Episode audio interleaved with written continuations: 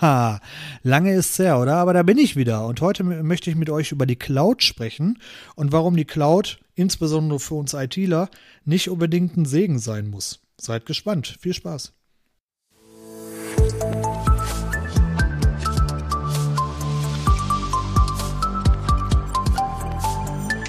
Der David hier, willkommen bei Ihr sind 4.0. Ich hoffe, ihr seid alle gesund und munter. Äh, ich bin es zumindest, toi, toi, toi. Bei mir ist noch alles in Ordnung, keine Veränderung. Corona nervt, wie, wie es uns alle nervt. Also da nichts Neues an der Front. Können wir mal direkt abhaken. Ich hoffe, bei euch ist es ähnlich. Ja. Die Cloud kommt und ich bin der Meinung, das ist für uns ITler nicht unbedingt eine Geschichte, auf die wir uns nur freuen können. Und darüber möchte ich heute mal ein bisschen mit euch reden und bin sehr gespannt auf eure Kommentare und Rückmeldungen, wie ihr das seht, ob ihr das auch so schwarz malen würdet, wie ich das jetzt gleich tun werde, oder ob ihr den Ganzen vielleicht ein bisschen positiver äh, entgegensteht. Ja, schauen wir mal, oder? Fangen wir mal erstmal mit ein bisschen Vergangenheit an. Ja, wie war es früher? Ich denke da ja an Firmen mit Rechenzentren, also äh, früher, ne? ich meine, so alt ist die Geschichte der Computer ja noch nicht. Da denke ich dann an industrielle Großmaschinen im Keller mit riesigen Bandlaufwerken und Ingenieuren, die diese Dinger betrieben haben. Und mittlerweile sind es ja einfach Server, aber auch da steckt ja einiges noch hinter, und zwar Know-how und, und Fachwissen allgemein. Und ja, es ist ja aber ein, ich sag mal, ziemlich deutscher Gedanke. Ich hoffe, dass äh, ihr versteht, was ich meine. Und zwar werden Daten in einer IT-Abteilung oder für, von einem Konzern beispielsweise oft als eine Art Gut beziehungsweise Ware gesehen. Und diese Ware gilt es zu schützen. Ne? Das bedeutet, wenn wir dann an so ein Rechenzentrum denken, dann denke ich halt an einen Keller, der abgesichert ist mit allem Zip und Zap, damit da nicht jeder rein und raus rennen kann, damit alle quasi das Gefühl haben, die Daten sind bei uns in Sicherheit. Und das spricht ja eigentlich schon mal gegen eine Cloud und ich denke, war auch immer ein sehr großes Argument, warum die Cloud bis jetzt nie so richtig bei uns gezündet ist. Denn ja, dieser Gedanke des Sammelns und des Aufpassens und des Beschützens äh, funktio funktioniert mit einer Cloud, denke ich, nicht ganz so gut. Aber die Zeiten ändern sich ja ein bisschen. Aber schauen wir jetzt erstmal auf die Gegenwart. Wie ist denn das jetzt? Zum größten Teil wurde die Cloud ja bis vor kurzem eigentlich sehr breit abgelehnt ähm, verschiedene Faktoren sprachen halt dagegen. Zum einen die Sicherheit, die ich aus der Hand gebe. Das heißt, wer hat den Zugriff auf diese Dateien? Das kann ich ja weniger beurteilen, wenn ich die Daten einem Dritten überlasse, auch wenn der mir verspricht, nee, nee, du alles gut, die Daten sind bei mir in Sicherheit. Dieses Gefühl oder diese Kontrolle hat man dann ja nicht mehr in diesem Umfang, zumindest gefühlt, ja. Ähm, zudem auch die Datenhoheit. Was ich gerade schon angesprochen habe, äh, man fühlt sich immer noch am sichersten, denke ich. Ich weiß nicht, wie es euch geht, aber wenn ich eine externe Festplatte habe, wo meine Unterlagen drauf sind meine Sachen gespeichert sind und im besten Fall habe ich sogar zwei externe Festplatten, die beide das gleiche haben, dann habe ich so ein Gefühl der Sicherheit, dass ich weiß, na gut, ich habe die Datenhoheit, wenn irgendwas damit passiert, dann habe ich das im Auge, ja, ich habe das im Blick. Anders halt bei einer Cloud, wenn jetzt zum Beispiel der Provider mal dicht machen würde oder ähnliches, was natürlich unwahrscheinlich ist, aber ihr wisst, was ich meine.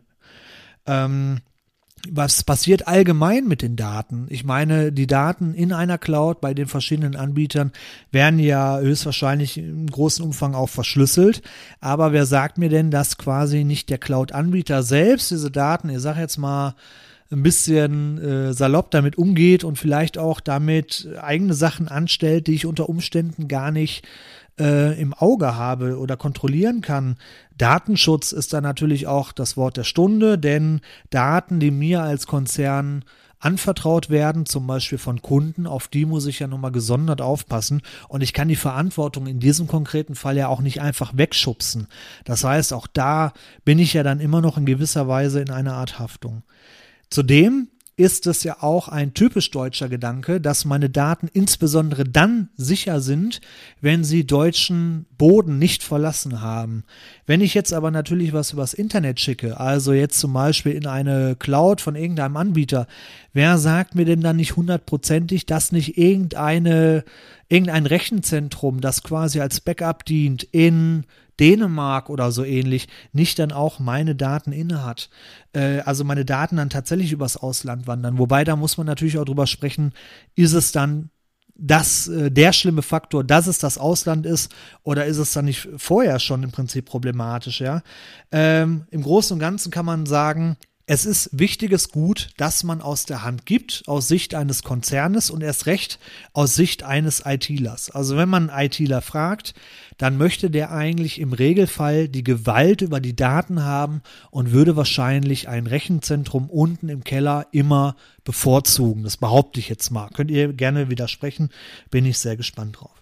Jetzt besteht so ein Konzern aber leider nicht nur aus IT-Lern oder zum Glück oder wie man das auch sehen möchte, sondern äh, es besteht ja auch äh, unter anderem aus Controllern.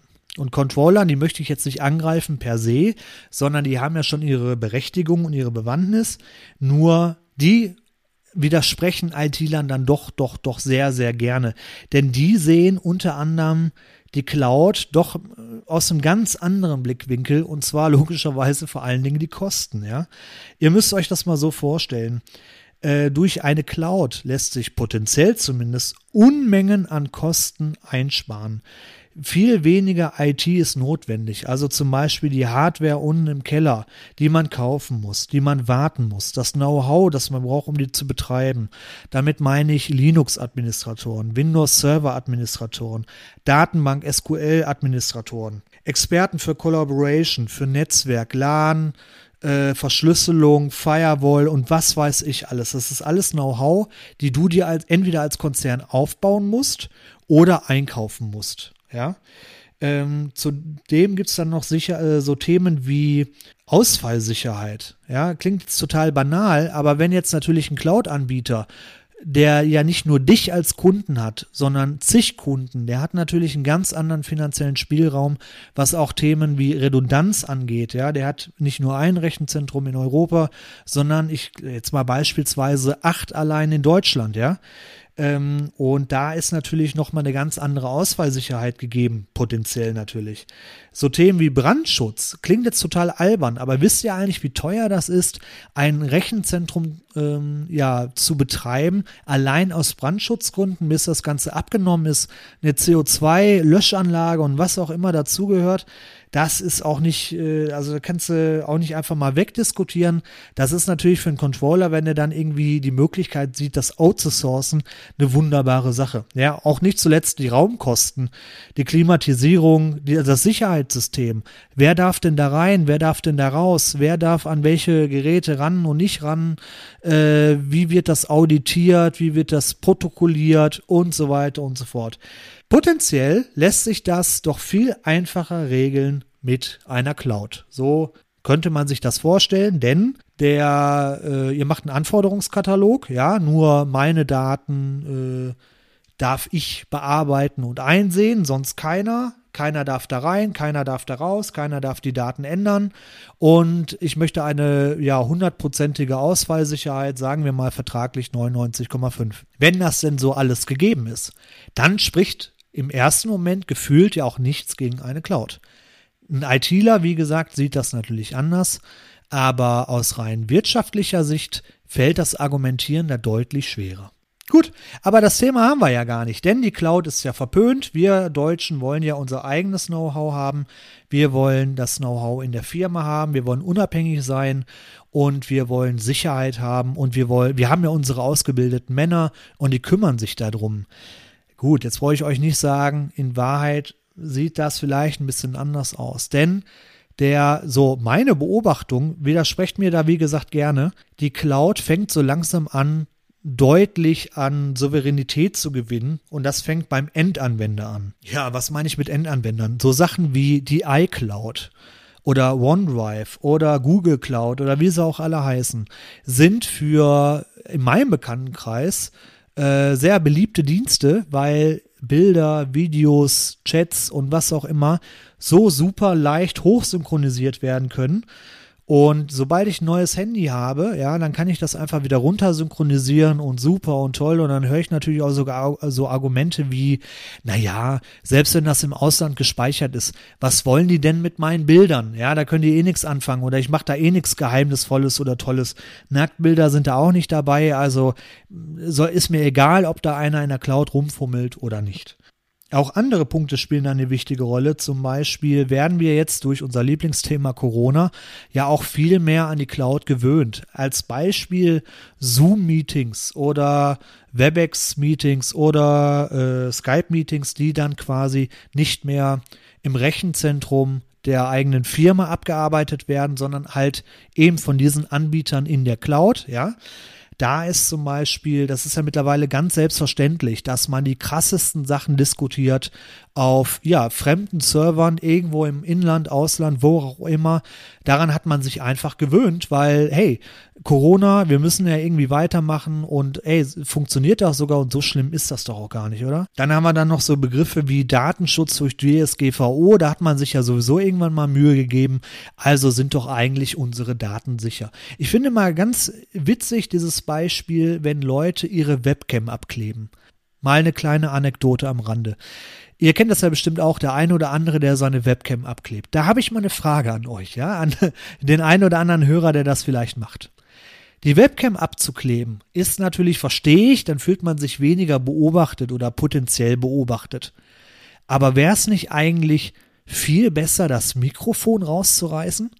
Weil ich sag mal, über Audio kriegt man noch deutlich mehr mit als über die Kamera. Also wenn ich jemanden hacken wollen würde, dann würde ich gar nicht auf die Webcam gehen, weil da, da sehe ich zwar meinen Feind, ja, aber ich höre doch gar nicht, mit wem der so quatscht oder über was er quatscht und wen er so betrügt und äh, mit welcher anderen Firma er da gerade anbandelt. Also mal so als Gedankengang, ja. Aber jetzt bei Zoom-Meetings zum Beispiel, da ist es ja für uns schon selbstverständlich, wie gesagt, dass wir uns da über die verschiedensten krassen Themen unterhalten und über Datensicherheit und Passwörtersicherheit, obwohl wir ja in dem Moment schon gar nicht mehr im Umfeld unseres eigenen Unternehmens sind, sondern schon außerhalb das Ganze diskutieren.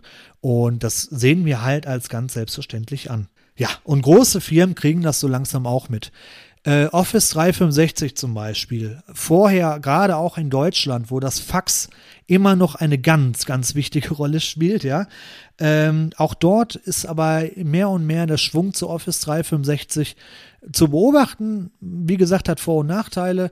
Es ist halt auch einfach unter Umständen günstiger, einfacher zu warten und so weiter und so fort. Sehe ich alles ein, ja. Nur ähm, was hat das denn jetzt mit uns zu tun? Und warum quatsche ich hier drüber? Und ihr wisst das sowieso schon alle. Ich möchte mit euch ein bisschen schwarz malen, denn ich habe ein bisschen Sorge um unsere Jobs. Ich gebe euch mal ein Beispiel. Ich selber, ich bin äh, Collaboration Engineer oder wie man das auch nennen möchte.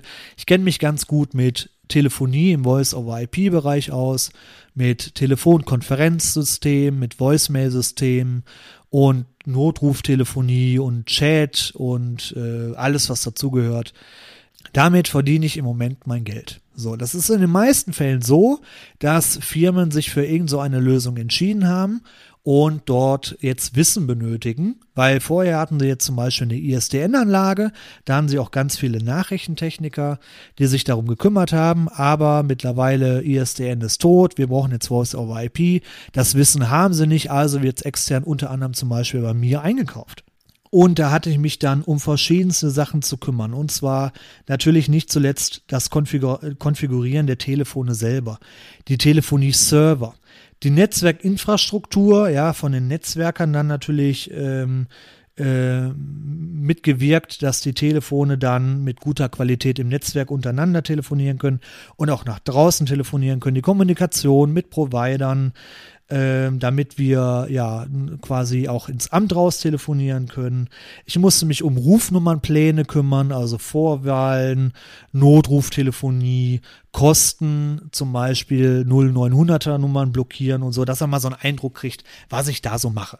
Gut, ist soweit äh, so spannend, mir gefällt's, mir macht Spaß, aber auch da ist eine Beobachtung zu sehen, denn äh, von verschiedenen Herstellern, unter anderem von dem Hersteller für, äh, bei dem ich viel mache, ja, äh, daher siehst du die Bewegung logischerweise auch Richtung Cloud. Das bedeutet, der denkt sich, hey, pass mal auf, diese ganze Telefonie, ja, die können wir doch alle zentral bündeln, ja, und der Kunde kriegt dann von uns einen Rufnummernblock, ja, also ich sag mal die Durchwahl 0001 bis 9999, die kriegt er dann zugewiesen und der Administrator, also der Kunde, ja, letztlich braucht nur noch irgendein Mitarbeiter in einem Portal anlegen, also neuer Benutzer, der heißt Peter Müller und der kriegt die 1, 2, 3, 4 und dann drückt er auf Speichern und das Einzige, was der Kunde dann noch machen muss, er muss den äh, Enduser ein Telefon dahinstellen und dieses Telefon lockt sich dann mit Peter Müller ein, mit einem Passwort und dann hat dieses Telefon dann in dem Moment die 1, 2, 3, 4 und das Ganze passiert komplett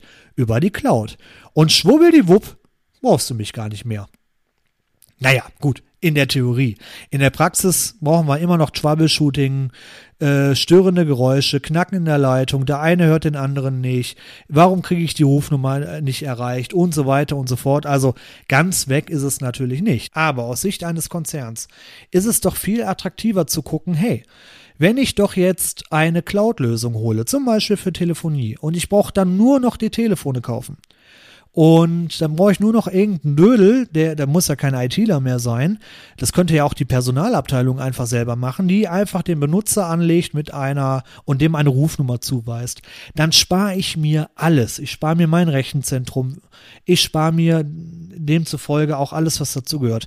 Das Know-how, die Wartung, Out, äh, ähm, Ausfallzeiten durch Installation von Patches, äh, ich brauche, ich habe mehr freie Räume oder beziehungsweise muss die Räume dafür nicht bezahlen. Ich brauche kein Sicherheitssystem speziell dafür, denn mein Hersteller sagt mir, ey, ich regel das alles für dich, gar kein Problem. Hier haben wir ein schönes Service Level Agreement, ja, ich sag dir 99,5% geht alles gut und dann ist doch super. Und dieses Thema kannst du natürlich ganz weit äh, ausbreiten. Ich sage auch im Bereich Datenbanken sieht man das ja mittlerweile sehr viel im Bereich Netzwerk, da wird ja dann auch, ich sag mal, die Konfiguration des Netzwerks vielleicht auch nicht mehr in-house gemacht, sondern von einem Dienstleister zentralisiert irgendwo. Und da fallen euch noch bestimmt genügend andere Beispiele ein, ist ja ganz klar. Also letzten Endes, die ganze Technik jetzt in dem Beispiel brauchst du alles nicht mehr, weil du hast einen Typen, der im Prinzip sich nur noch am Telefon einloggt und dann mit der Cloud quatscht. Und der hat alle Features und Sachen sofort zur Hand, ohne Wenn und Aber. Wenn der Anbieter sich was Neues aus äh, einfallen lässt, dann hat er das sofort, muss nicht erst migriert werden. Und du brauchst halt die ganzen Leute nicht. Und Leute, also gutes Personal, ist auch noch mit Abstand am teuersten. Gut, aber was bedeutet das jetzt für ITler und Consulter, also die große Zielgruppe dieses Podcasts, von denen ich am meisten gehört werde? Ich möchte jetzt mal ein bisschen schwarz malen. Ich würde sagen, wir haben ein ernsthaftes Problem. Und zwar, wir kriegen keine Aufträge mehr. Denn wenn das in alles in der Cloud ist, dann ist natürlich die Firma in der Cloud mein erster Ansprechpartner.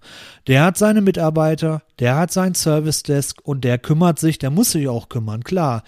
Uns braucht er dann eigentlich vielleicht maximal noch für irgendwelche Logs auslesen oder Fehler nachstellen, aber da mal ganz ehrlich, da brauchst du dann auch keine Fachkraft für, da brauchst du dann eigentlich nur noch einen, sagen wir mal, ich nenne sowas immer einen versierten Lehrer. Kennt ihr früher immer in der Schule, da gab es immer den EDV-Raum, also zumindest damals, als ich noch zur Schule ging, da hatten wir genau einen EDV-Raum und um den hat sich ein Lehrer gekümmert, der von sich behauptet hat, er würde sich damit gut auskennen. Fun Fact hat er nicht, den haben wir grundlos andauernd verarscht, aber ist egal. Und das Ganze gab es ja auch schon mal einige Male. Ich sag mal, frag doch mal einen Ingenieur für Dampflokomotiven oder Nachrichtentechniker, die ich gerade angesprochen habe im Bereich ISDN. Ich meine, das wird ja nicht von eins auf null fallen, dass es komplett wegbricht, das meine ich nicht. Aber wir werden unter Umständen ein krasses Überangebot von Leuten haben, die in der Theorie irgendetwas können, aber was einfach nicht gebraucht wird. Frag mal Pascal-Programmierer. Ja, und aus Sicht einer Firma ist es ja, ich sag mal, die Entscheider haben, stehen dem Ganzen ja auch deutlich entspannter mittlerweile gegenüber, denn hier heißt das Zauberwort SLAs, diese Service Level Agreements bieten nämlich eine ganz tolle Sache für jeden IT-Verantwortlichen, und zwar das Wegschieben von Verantwortung. Wenn eine Firma dir nämlich zu einem bezahlbar, bezahlbaren Preis anbietet, sich um den Dienst zu kümmern, ohne Ausfälle und Stress und wenn du irgendwas bei Heise Online liest wegen Hacking, da mach dir keine Sorgen, wir kümmern uns drum und so weiter und so fort. Unterschreib hier, dann unterschreibst du das Danken gerne, weil du hast auch einfach die Verantwortung nicht mehr, denn das macht ja jetzt ein großes Unternehmen, das sich ja damit auskennt, ja, die machen ja nichts anderes und da haben eh schon ganz viele große Kunden, also dann kann das doch gar nicht so verkehrt sein. So, und jetzt stehen wir dann da im schlimmsten Fall und sind einfach nicht mehr gefragt auf dem Markt. Und wir haben da nicht mehr so viel zu tun. Was machen wir denn dann? Springen wir zurück auf First Level? Ja, hier, guten Tag, IT-Hotline. Haben Sie Ihren Rechner schon mal runter oder hochgefahren? Oder ähm, runter oder hoch ist auch gut, oder? Entschuldigung, ihr wisst, ihr wisst, was ich meine aus, aus dieser Serie hier. Was ich damit meine, wir müssen uns umorientieren. Und das, glaube ich, trifft sehr, sehr, sehr, sehr viele von uns. Da auch wieder ein Blick in die Vergangenheit. Früher war es so, zumindest mein, mein Opa hatte das noch erlebt. Der hat bei Krupp damals angefangen in der Ausbildung, war ein Kruppianer, ne, so nannten die sich, und der ist dort auch in Rente gegangen. Warum auch nicht? Weil, ne, das ist halt eine Firma. Mittlerweile ist es nicht unüblich, dass gerade auch Informatiker, wenn sie sich verbessern wollen, mal von der einen Firma zur anderen springen.